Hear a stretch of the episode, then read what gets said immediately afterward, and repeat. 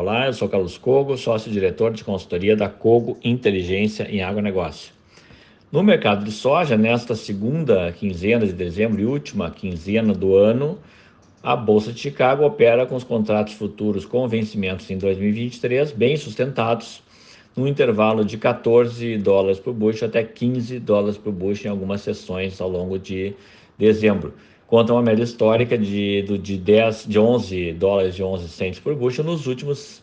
10 anos, ou seja, estamos operando aí com preços bem acima da média histórica. Nesse momento, mercado climático na Bolsa de Chicago, né? um clima desfavorável para a semeadura da safra brasileira de soja 22-23, clima desfavorável para a semeadura na safra da safra da Argentina também, que enfrenta dificuldades de de plantio em, em função de estiagem nas regiões produtoras.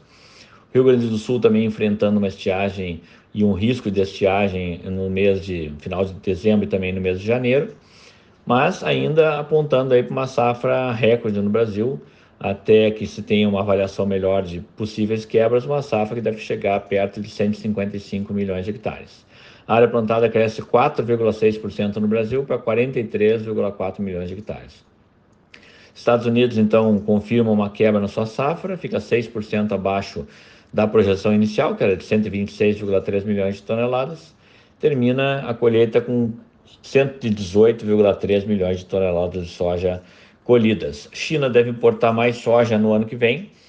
crescendo 6,5% as, as importações chinesas, é a estimativa do Departamento de Agricultura dos Estados Unidos, para 98 milhões de toneladas, contra 92 milhões de toneladas nesta atual safra 2021-2022.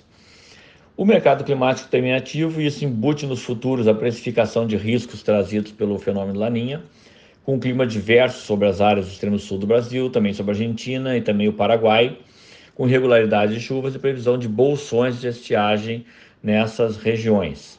Preços operando firmes na casa de 180 a 185 reais a saca de 60 quilos na região sul do Brasil, preços praticamente estáveis nos meses de novembro e de dezembro, prêmios declinando nos portos, o produtor brasileiro vendeu pouca soja antecipada, até a primeira quinzena de dezembro tínhamos 30% da safra vendida antecipadamente, e isso pressupõe que vai haver um, uma pressão de oferta no mercado brasileiro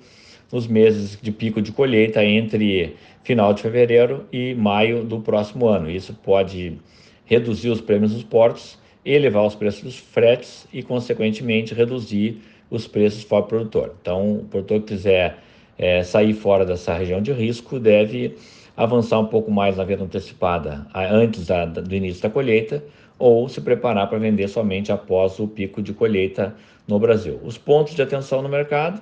o Laninha e impactos do clima na América do Sul, que em algum momento vão ser precificados de forma definitiva ou vai se retirar esse prêmio de risco se a safra tiver um bom andamento. Os preços do petróleo, que tem impacto na competitividade do biodiesel feito à base de óleo de soja no Brasil, na Argentina e nos Estados Unidos. A possibilidade de aumento da mistura de biodiesel pelo novo governo eleito no Brasil em 2023, passando do atual B10 para, para o B13, 13% de mistura de é, biodiesel no óleo diesel. Isso pode promover um aumento de demanda por soja em grão para esmagamento no mercado interno e produção de óleo de soja para ser é, produzido o biodiesel. Também a taxa de câmbio no Brasil ainda muito volátil nesse período pós-eleições presidenciais e a intenção de plantio na próxima safra dos Estados Unidos, 2023-2024, que enfrenta também